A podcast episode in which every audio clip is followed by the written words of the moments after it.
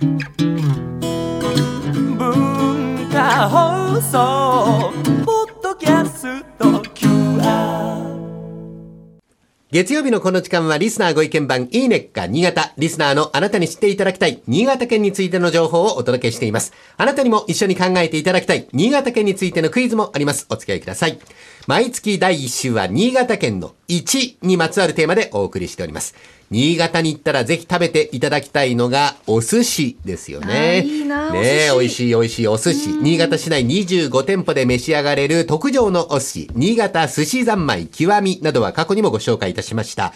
今日はあえて新潟の回転寿司をテーマにお伝えします。え今年5月に開催された第4回全日本回転寿司 MVP 選手権大会、え全国の回転寿司職人さんが一堂に集いまして、え技術を競い合うこのイベントで、新潟県の店舗が見事日本一に輝いたんですね。はい。優勝者の方とお電話がつながっております、一心寿司柴田城北店の小田武さんです。小田さん、こんにちは。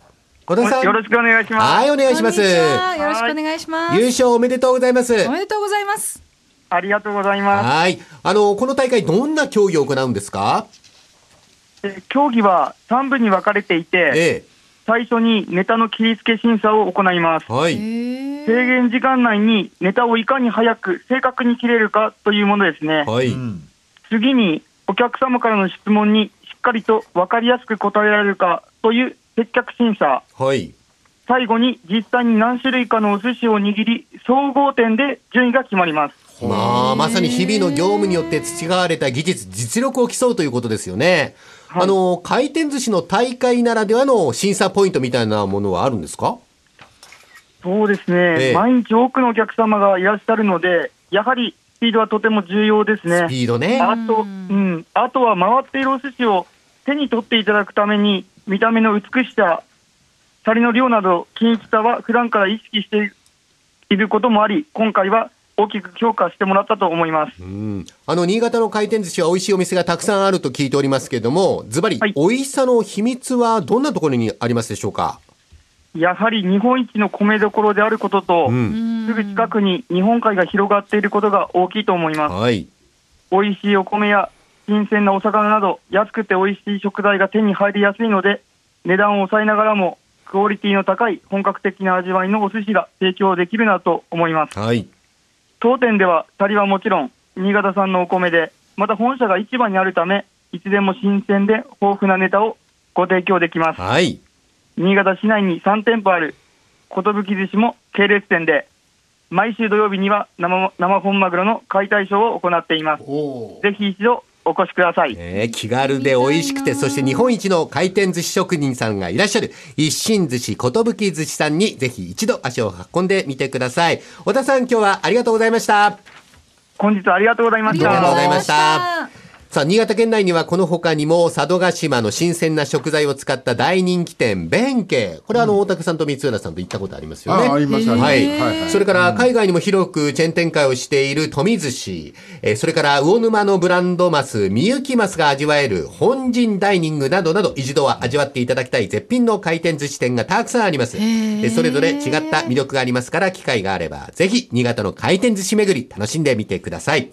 それではクイズに参ります。え新潟では冬になる雷を雪起こしと呼ぶんですね。また佐渡地方では冬が旬のある魚の名前を使ってほにゃららおこしと呼びます。さて、ほにゃららに入る魚の名前、冬が旬のある魚の名前、これは何でしょうか？倉玉さん、ブリ。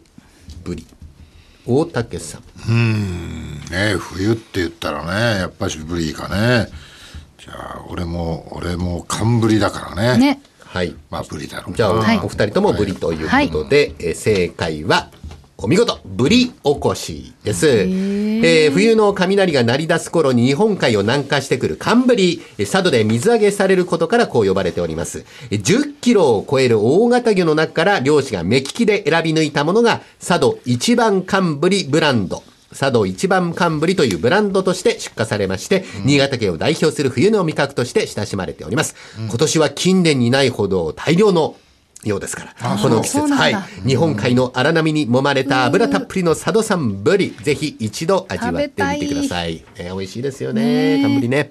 はい。えー今週は新潟の回転寿司をご紹介しました。来週以降もこの時間は新潟県の情報をお伝えしていきます。楽しみにしていてください。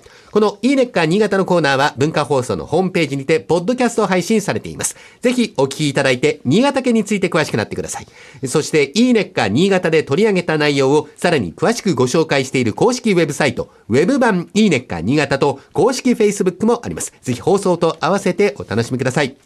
この時間はリスナーご意見版いいねっか新潟をお送りしました。